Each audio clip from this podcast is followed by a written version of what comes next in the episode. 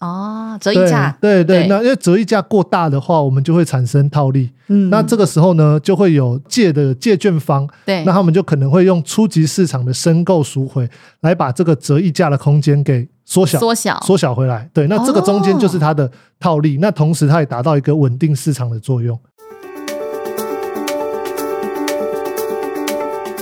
欢迎收听财经要闻，我是陪你轻松聊财经的财经主播许七文，今天的共同主持人是 Ted。大家好，我是 Ted，那我是服务在凯基证券财富管理部，然后专门负责于投资相关的一些议题研究。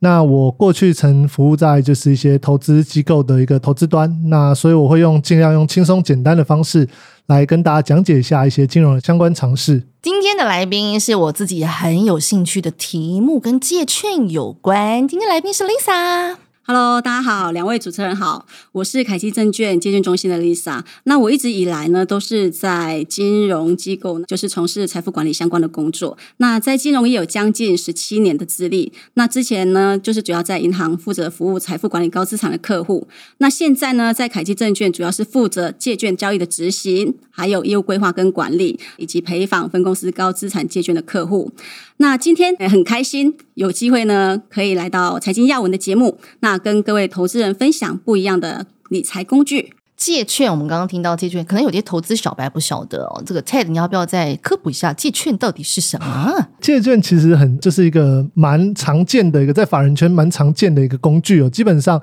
我们买卖投资股票之后呢，我们除了持有之外，我们持有之余，可能就可以做一些其他方面的应用。那如果说我们的目前立即上没有马上要卖出，我们就可以把这个券进行向外出借给需要的人，然后呢，让他们来做使用。那这个时候呢，当然你借跟人家借东西，你就要补偿一点东西嘛。是所以这个时候就有你就会产生一些那个收入回来，借券最基本的一个概念。那在台湾这边，我相信已经盛行了很长一段时间了。那相信 Lisa 这边也是非常熟悉这样子。所以 Ted，你有借券过吗？呃，有我有借券过，但是我在借券的时候，主要其还是用在一些之前比较早期的时候，是我在借券，就是我买进一档股票之后，我没有马上要卖掉，我那时候会放很久。那因为有我之前工作的因素，不太能这么频繁的操作，哦对，所以我就我就把它摆在那边，让有一些借券额外的一些收入啊，就补贴一下我自己这样子。所以是收入还不错的吗？借券？其实我那个时候，因为我那个时候买的时候还没有那么了解，我那时候 Lisa 偷笑， 对，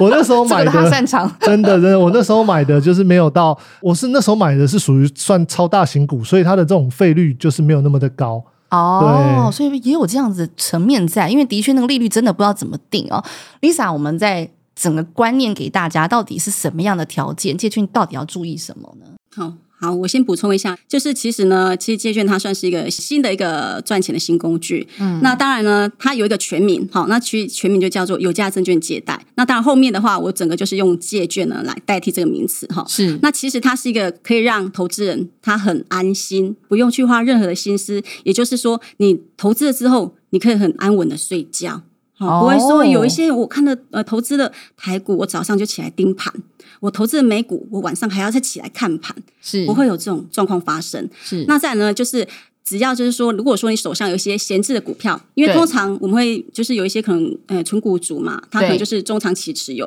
对他就是只要等着每一年哦除权息的时候，我就是要领现金股利，是对，或者是股票股利之类的。嗯那这一些的存股族其实他就很适合拿来做借券，哦。对。到底这个借券，我们先想象一下这个观念，到底是可以有多大的收益？大家可以赚到什么样的规格？因为我其实有看到一些投资人，他借券都真的没赚到什么钱，就是说以借券进来的这个金额，好像几百块，没有哦错，其实七五零讲对了一个。为什么有一些客人他其实他真的就是出借意愿很高的客户，嗯可是呢，真的可能没有达到他的一定的借券收入满意度。原因是是什么？大概原因呢，就是在那个设定条件。对，因为其实客户在办理借券的时候，他必须要去勾选，比如说像股东会你要不要参加，嗯，除权息你要不要参加，是好，那现金增资你要不要参加？那再来就是有一个提前还券的天数，这个是出借人的权益哦，这一定要是特别记得，因为很多客人哈、他会觉得说，我不想要借券的原因是因为我如果一旦借券之后，我的股票就从我集保账户不见了。对啊，会有这种感觉，没有错。那再来是年长的一些长辈呢，他会不安心，他睡不着没看到觉。没错，你讲丢啊，也就是我快没丢，看到你困没起，嘿 嘿，哎他困没起，好不容易他累积了一身的财富，就是这些存股，那等着要配发现金股利的股票对，可是不见了，因为。一旦借券出去之后，他就会从你的集保账户扣掉嘛。是可是呢，当你申请提前还券，或者是说借券方他没有用到了，他就会主动把股票还给你，对其实又回来到你的集保了。对那这个对于说，哎，可能年长的一些长辈来讲呢，他会觉得没有安全感。哦。对，是不是连利率也要选？除了勾选那几项之外，没错，利率没错最难了吧？到底要怎么定利率、啊？对就是这个出借费率，这一个也是一大重点哈。嗯因为当然啦，我们就举例好了，我想要出借，我当然希望费率设得越高越好嘛。对啊，对，可是呢，初次在做借券业务这一块的客户，其实他没有这一块的概念嘛，是，所以他可能定个十趴，因为这个费率的 这会不会 真的有太高了啦来 两位主持人不要怀疑，真的有十六 percent 的，因为它的区间就是百分之零点零一嗯到百分之十六这个区间都可以他定设。到最高，对那谁要跟他借？对，你讲对了，就像是我，对对，因为如果说我是借券方的话，所以呢，这个就来一个重点了。你看哦，嗯你出借的人，你想要高费率，可是借的人他想要怎么样？低呀，对啊，没有错啊，嗯我干嘛借的成本那么高？所以呢，我们嗯呢就是会去参考证交所的一个成交的历史费率，那当然就是帮我们在里面的库存的客户去做一个出借。好，我举个例子好了啦，可能某一档股票它可能现在市场费率哎大概两 percent。对那有些客户他就会勾选，哎，我就是由那个证券商他代为决定费率嘛，那我们就参考这两 percent 出借。哦，那如果说现在呢，借券方他有一万这样的一个需求，好、那当然两 percent 已经在既有库存的客户，他就会全部接借，对，接了。如果说哎需求没有满足，那个借券人他就会再往上，比如说有客户他自己设定嘛，二点五、三的、四的，好、直到哎满足那个借券方他的需求。所以这个费率其实，呃，有一些客人哈、如果说初次想要参与借券市场的话，其实真的会建议，好、它就是由证券商代为决定费率。我们的部分是会参考证交所的成交费率，帮客户做出借。举个例子，大家很熟悉的台积电，那它的市场费率大概是嗯，呃，台积电的话，它的费率就是万年不变。百分之零点一， 来，我要跟可是很多人台积电很想没有错，为什 么存股的好工具嘛？那时候台积电不是很夯吗？大对家每一个人买零股也好，然后买一张也好，从三百多块一直买，一路买到六百多，对，然后到六百多又上看七百，我们一直喊，后来现在又下来修正一些对，。所以很多人想借啊。 可是这边有一个重点哦，我们很多客户有台积电的，他看中的这些投资人他，他是懂借券的，他真的是极少数懂借券，因为他看中的不是这个出借的费率，这个的话，其实借券对于高资产客户，它有一个优势在。 是就是呢，如果说啦哈，在像每一年除权息的时候啊，如果说在最后过户日的那一天，股票出借在外，其实呢，它就有机会呢，那个股利所得它可以转化为证券交易所得。那因为哦证券交易所得，它是在二零一六年的一月一号停征，哦是停征证券交易所得课税，嗯所以这就变成说是高所得税率的客户一大福音。哦，一种节税的概念。没对错，它就多了一个节税效益的机会。哦，那所以特别张数很多高资产族群可能已经在采取这样的做法，他们一直都是很希望可以在除权息的时候，就是把他的股票出借出去。那我很好奇，到底现在你刚刚说的这个类别里面，谁的市场费率是举例哪一些类别？呃，高价股吗？还是说它的市场费率是高的？像哪一些形态？我我猜测，我先猜一好，下，你好先不猜好？好。对我我猜测的话，像这种超大型，比如说台积、红海这种，应该都蛮低的。是是是，可是我又要有一定的需求，所以是不是可能中型两百之间的那种个股的平均会有比较高的机会，有比较高的费率呢？呃，其实 t 德讲没有错，全指股绝大多数都是在百分之零点一呀， 或者零点二啊，还有很多的金融股绝对都不会超过零点六。可能是纯股族的最爱、啊。对，因为它有稳定的配息，所以为什么就是我们非常喜欢买这一种嘛，就是纯股的股票嘛。嗯，那其实像有一些比较反而是中小型类股，是这个是借券方他们需求会比较大的。嗯，对，那这个的话，他们其实费率就会提高蛮多的。像以现在来讲了哈，我就以今天这个例子好了，像我们大概今天就有接一些像六 percent，可是市场费率它可能只有三，为什么？等一下六 percent，是的，年费率六 percent，对，蛮好的耶。没有错，我觉得也很好啊。对但是这个的话，就是因为呢，它的需求大于供给， 是他后市对很看空吗？还是呃，其实借券的话， 借券的话其实不是借去就放空，因为它跟融券不太一样。哦，对，像融券的话，基本上你融券就那一定得卖嘛，对不对？对对对可是借券呢，它其实有很多的用途，比如说它可以用于还券嘛，那用于套利啊，用于避险啊，或者做一些什么策略性的交易等等。好，这些都是，所以不是说一般人可能认为说，哎，借券的话就是放空，其实不是这样子的。所以你刚刚讲那个案例，明明它的市场价利率是百分之三，但它有办法借券费率喊到百分之六，这个公司是有什么特质吗？还是这这个个个案有什么特别的？为什么可以多一倍？这个主要是因为借券它操作需求，还有一些，哦还有一些，比如说啦哈，我大概讲一些题材，比如说有一些遇到现金增资，嗯，好，它有可能有一些套利的空间，是或者是说，哎，这档股票啊，像之前有某一档股票，它刚好就是那个要并购，或者是说有一些是那股权之争，哦哦，哎类似类似。经营权之相当争的。 个案呢、经经营权之争有没有？那时候菲律呢，曾经有一年来到当时的交易所还没有调降出借的费率，当时是二十 percent 都在借。哦，当时是二十 percent，好不过高哦现在呢，现在的上限是十六 percent。嗯，对，所以这个算是极少数的案例啦。所以其实就是要跟大家讲说，其实如果说你有闲置的股票，或者说哎短期不会卖掉的股票，其实你就有多一个选择嘛，因为你就可以额外赚取借券收入啊，可以增加一些被动式的收入。可是我觉得，比如说你刚刚讲，就是闲置的股票哈，或是短期没有卖的股票，呃，或者是讲难听一点套牢的股票哦。像我最近就是买了一只制药股，然 后诶，我我想说它今年的高点在三百多块，然后我在它两百六十几块的时候入场，结果它一路给我跌到两百零八，对，然后我就觉得这个。我反正也现在没有急用这个资金的需求，而且我也很看好它的后市，我就放着。这我是不是就很适合借券？其实你买的那一档，我应该猜到了，哪一档？因为这个就是我们之前也是在找券的，而且呢，我这个库存的客户他很特别，他都是压独档，他本来从那个航空股，是那全部清掉，清掉之后，他就是全部重压你刚刚讲的这一档生技股，然后嘞，对他的那当时的借券费率五到六都借，而且他大概五百。那它这样子的借券的收益应该很高、欸呃，对，没有错，因为它五百张嘛，嗯那当时的它出借的成交费率大概是在六 percent，是而且借的又久，好、已经借超过几个月，所以这它样整算久吗？算久啊，你知道吗？哦它整个整个结算下来，它的 借券收入是超过七位数。其实我们看到，我都觉得哇，真的是好羡慕哦，他是怎样？他本来就是以借券的思维在操作这只股票，绝对还不，是，呃通常不是因为 他因为操作太 绝成熟对了不。是，因为通常会重压的客人，他唯一考量他就是他想要赚价差，可是殊不知。价嗯就下差去啦没 赚到， 对他就是往下跌了嘛。可是你往下跌的话，你有什么方式？你只能等。对，而他且等的时候不如就借券。对，没有错。所以他也很聪明，他就跟我们同仁讲说：“哎，他就是要把这档约定进来做出借，它的费率好高哦，对，很高。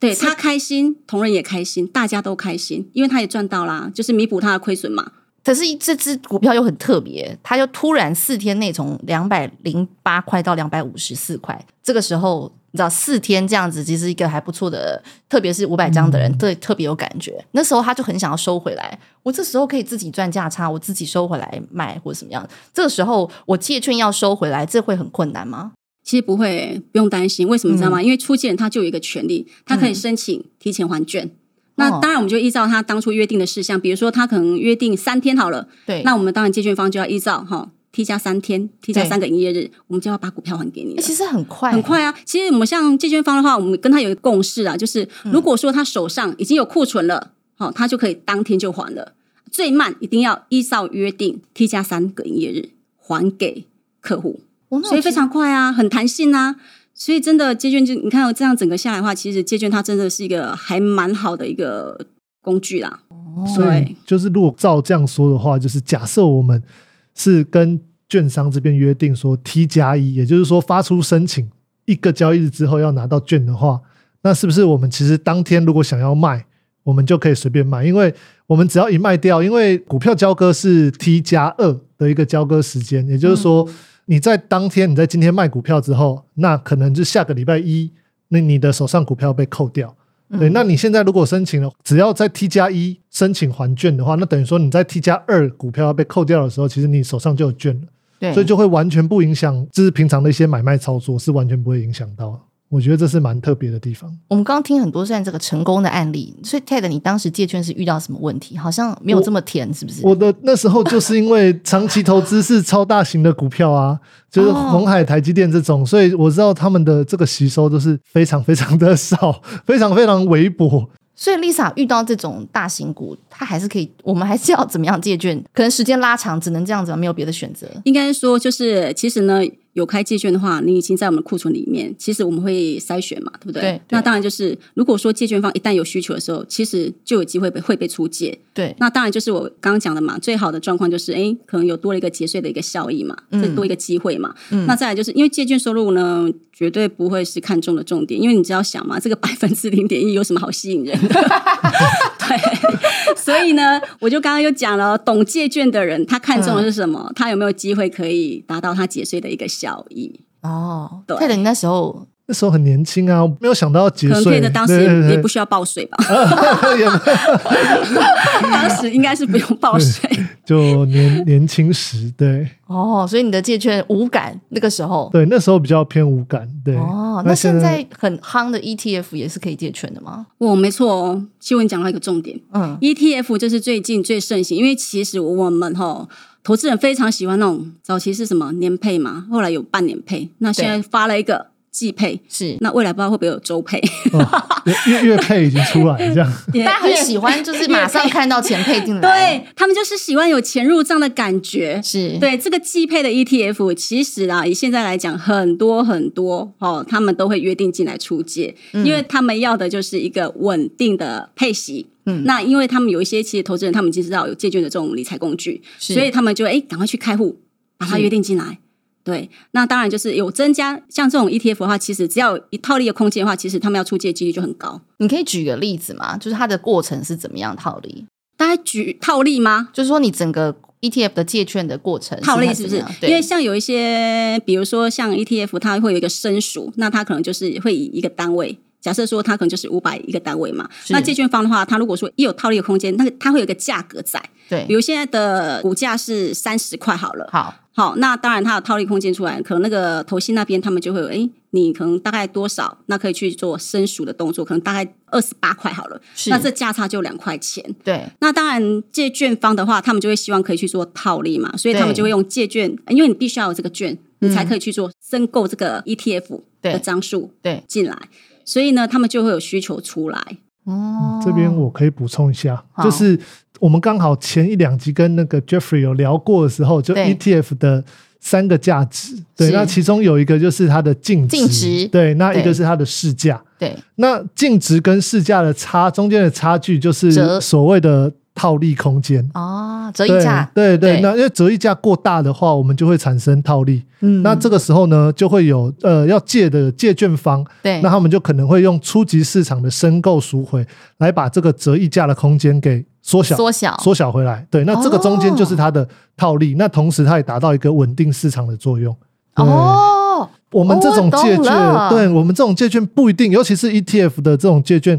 很多时候不是因为我们看坏这个产品或者是看坏这个嗯大盘怎么样，对，很多时候是这种造市商的需要等等的。就是你刚刚说，它不见得是看空，我把对我的股票借出去，不是说哦，我好像在看衰自放己空啊的什股么之票类，不是这反样而是也许借券方他们有不同的考量。对，哦，那 ETF 最近有遇到什么题材是真的很多借券的需求吗？嗯，现在因为其实借券的话会有一个淡旺季，然后现在算是比较淡季的一个时间。嗯哦但为是什么它会有淡旺季？呃，因为像操作上的考量，对节税再的时来间，再来就是通常旺季的话就是哎股东会股东会嘛，那再来就是除权息，还有嗯不定期的现金增资。嗯，对，还有我刚刚讲一些题材，比如说他可能有一些经营权什么之类的，那个需求就突然来了。所以我们要在旺季的时候多多参考借券的方式嘛，因为那时候利率会比较好，呃，呃费率会比较好，呃，其实应该是说，如果是想要做借券的客户，其实他就是真的先约定进来，因为当下有可能你在看到哎这个费率已经上去，你约定的时候其实已经借足够了，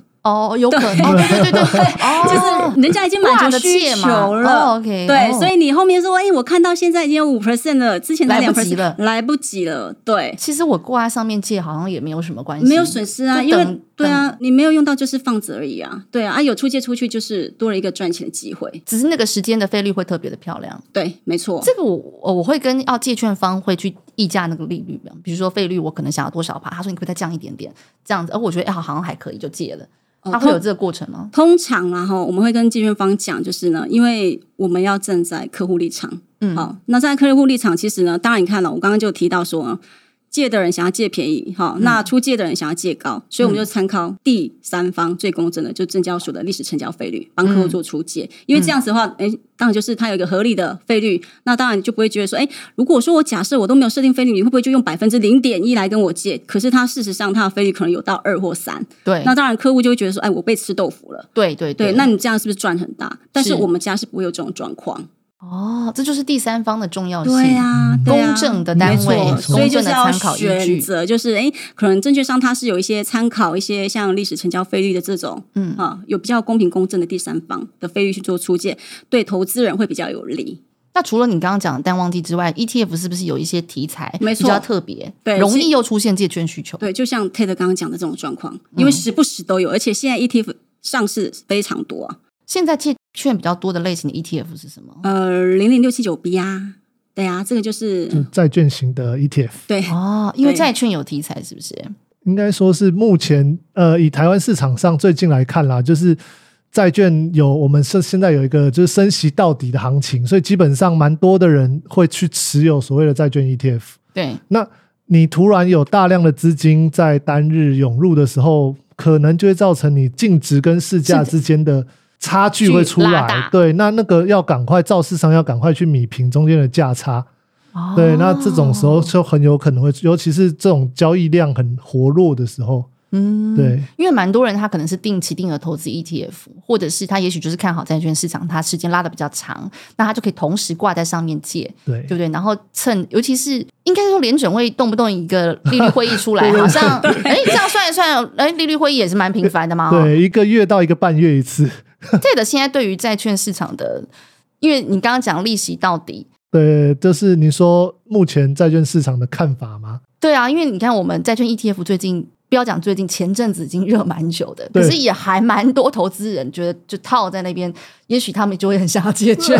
对， 没错，价没格错就。一直下去。那你觉得现在的你的看法是我债现券在 ETF 的价格？如果说嗯债券 ETF 来说的话，那看起来是暂停升息了几次之后，市场现在是已经认为说，我们应该已经要到了一个真的停止升息的阶段了。Maybe 是下明年二零二四年的第一季或第二季，可能就会再就是停止升息，嗯，就完全不再去加息的一个态度。是对，那这个时候的话，其实对债券的现在的状况看起来，就是债券价格的落底还蛮明显的。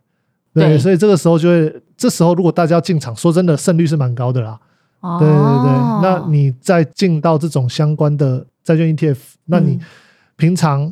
把它也一起挂在借券上面，对，对那可能就会有两边的一个利息的一些收入嘛。嗯对对可对能呃对而且对，债券也会配息，然后再对加上借券的这个收入，所以对可能你的收益率就更高了。对重点是债券配息其实也不会影响到，虽然我借出去了，对不对？没有因错，为因为我们看起来看的看起来没有， 你就会觉得哎是不是没配到？其实这个证券商都会做权益补偿啦，就是嗯该有的权益都不会有任何的损失。哦对，就比如说你可能哎呃你在没有借的状况之下，好、那当然可能哎假设说我是今天配发日好了，对好我今天因为很多那个呃长辈他们喜欢一早就去补折。呃，然后就会发现哦，哎、我的股利已经入账了。可是你一旦出借在外呢，其实建议客人就是下午三点半去补折，你就看到了你的现金股利入账了。其哦实它只是 因为我们权益补偿需要一些时间作业，哦，工作程序、对，时没间错作没业，错，哦，对、啊，比较有一点点特别差别的地方就是鼓励的部分。假嗯设今天是配发日呢，我们是 T 加两个营业日，好返嗯还给客户。对，但是客人权益都不会受损。我觉得有一些我看到比较可爱的说法是，他突然看不到他的，就看不见你的股票嘛，对不管是 ETF 或什么的，他可能没有办法去算他的报酬，就是他他觉得哎、哦诶都不见了，那他可能自己要手账上的登记，就是现在的 App 有这么的，因为他一直都消失之后，他就没办法算他的报酬了。有地方可以看到的吧？几乎对第像三方可以算出 来，不是是吗？还是因为应该是说哈，就是出借在外的股票，他看不到他的损益嘛，对不对？对啊对不对？他们觉得这样很慌哎、 诶对有的人会他喜欢看到损益啊，对，因为这个话就是我像我们家的话是还券之后，当然就会回复了。呃，原始买的成本价格都会回复哦。嗯，对，回复回来当然就还是看得到。那因为当然出借出去的话，就是会从你的集保账户消失嘛，嗯，那当然就不会在那个账面上看到这个股价啦。那出借时间其实也不会特别长啊。你刚刚讲都好像是几个月比较多，对，那其实最久啊，因为以借券来讲，其实它自成交日啊哈，然后最久可以续借两次，嗯，自成交日哦就是半年，是那两次的话，其实最长就是一年半的时间。那真的有客人蛮多都是有出借一年半的时间。那这个费率其实它就是设定由凯基证券代为决定，它就是在一个合理范围。那当然，借券方他会觉得说，哎、反正就是借着在账上，因为我常常要用到，我就不用再还、再借、再还、再借。所以哦这个就会有比较类似让那个有在做借券的客户呢，他会比较有感，嗯，对，因为他是诶，我们是还券的次一个营业日，嗯嗯，对，给付借券收入给客户，嗯，对他可能累累积下来，诶，就一笔钱了，这样子。我觉得纯股族很适合一所以年半，对，所以是不是想办法借越久，会比利率越拉越高更好？对，其实重点在于大概三个啦，第一个就是股数越多嘛，嗯对那再来就是成交费率，那再来就是出借天数，嗯这三点就是决定说，诶，借券收入的一个多寡。股价呢会不会越高？股价，因为我们是用每天收盘价去算，嗯对，所以这个收盘价都会变动嘛，嗯，对啊，所以这个话其实当然，你股价越高的话，其实更应明该是显啊，对啊，没错，所以如果你特别是纯股债，股价又是偏高的类型，对，你那可以刚好参考这对个啊，方刚向。好又出借费率又不错，有没有？对啊，那就是一笔不小的数目。哦，哇，那借券有这三个方向，大家如果你手上不管是套牢也好，存股也好，或者是你同时也在投资 ETF 也好，借券可能也是一个小方向，可以。我刚刚听起来七位数哦，对哦，这个是给给大家一个观念，不是只有几百块或者几千块，借券的时间可长可短，或者是有不同的淡旺季，大家可以参考看看，或许借券可以帮你增加一个收入喽。我们下次见，拜拜拜拜。